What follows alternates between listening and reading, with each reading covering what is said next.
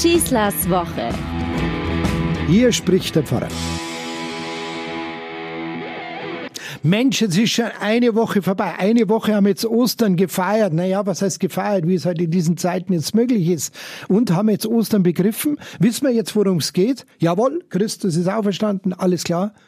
Ja, Wenn es einfach ginge, dann würde man uns heute nicht diese Geschichte vom ungläubigen Thomas erzählen, der arme Thomas. Mir tut er immer wieder leid, wenn er sofort wieder mit dem Adjektiv ungläubig versehen wird. Da kommen wir vielleicht ganz schnell drauf. So ungläubig war der gar nicht. Er war schon deswegen nicht ungläubig, weil er sich im Gegensatz zu einem wirklich Ungläubigen eben nicht aus dem Staub gemacht hat. Er hat nur gesagt, ich möchte ihm auch begegnen. Ich möchte diesem Auferstandenen begegnen. Ich möchte ihn berühren. Ich möchte, dass er mich berührt. Er suchte nach dieser Begegnung. Andere haben die Begegnung und das Suchen schon längst aufgegeben. Er suchte danach. Er hat den Kreis der Jünger nicht gemieden, er war immer bei ihnen da. Und er hatte ein Riesenglück, ein Riesenmassel, wie man in Bayern sagt, dass er ihm wirklich begegnen konnte, denken wir. Und sogar durch verschlossene Türen ist er gegangen, nur damit der Thomas ihn spüren kann, damit ihn erleben kann. Mei, wenn wir halt so ein Glück auch hätten, oder? Dann würden wir auch glauben. Dann würden wir auch sagen, ja, es ist wirklich Ostern, wirklich, wirklich, äh, das kann ja gar nicht anders sein. Ja, schön, also gut, dann hat der Thomas das Glück gehabt, lassen wir es immer mal. Aber was ist eigentlich mit den vielen Thomassen heute? Unter uns oder in unserer Bekanntenkreis oder einfach so auf dieser Welt. All derer, die sagen, nein, das Glauben ist doch was für kleine Kinder.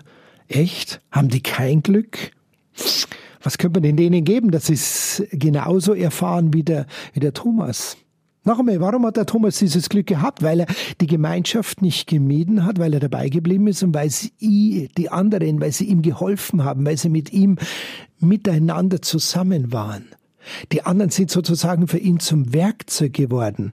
Wenn es da heißt, Jesus ging durch verschlossene Türen, dann haben die anderen ihm sozusagen diese verschlossenen Türen auf wundersame Weise geöffnet.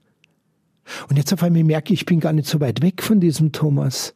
Was ist denn jetzt, wenn ich glaube? Dann sage ich doch eine bloß Sätze auf oder rassel da irgendwelche Formeln runter. Ich orientiere mich einfach an dem, was andere mit mir und meinem Leben machen, was sie mir vorleben, was sie mir vorglauben. Ich denke gar nicht daran zu zweifeln, daran, dass Menschen, die so eingestellt sind, die so an ihr Leben herangehen und die so voller Hoffnung sind und die so voller positiver Kraft und Energie sind und das sind, weil sie sagen, wir sind Christus begegnet, er ist ein Teil unseres Lebens. Warum soll ich daran zweifeln? Das waren die Türöffner für ihn.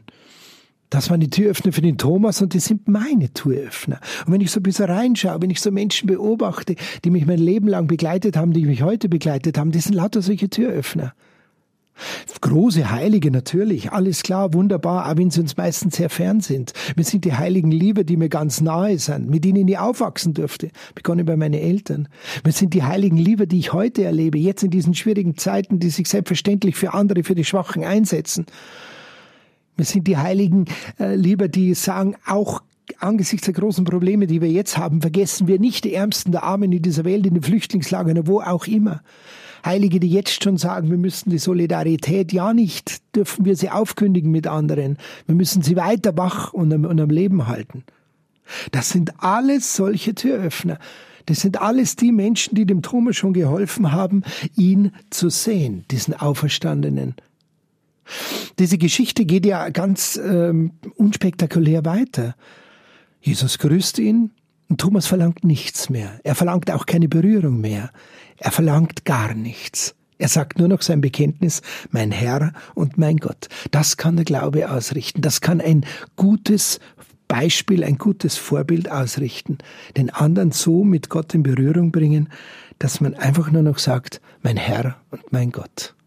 Und alles wird gut und alles wird neu. In einem anderen Wort an diesem ersten Sonntag nach dem Ostersonntag heißt es im Petrusbrief, ihr habt ihn nicht gesehen und dennoch liebt ihr ihn, euer Heil. Es geht in den Auferstehungsgeschichten ja nicht darum, dass wir ihn direkt sehen, aber er wird uns sichtbar gemacht durch uns, durch andere Menschen. Und dafür bin ich so unglaublich dankbar und denen möchte ich auch meinen Gruß widmen. Danke für euch alle, die mir jetzt auch in diesen schwierigen Zeiten Christus immer noch sichtbar macht. Ich wünsche eine gute Woche und weiterhin ein frohes Ostern. Feiert das Leben, euer Pfarrer Schießler. Schießlers Woche ist ein Podcast vom katholischen Medienhaus St. Michaelsbund, zu hören auch im Münchner Kirchenradio.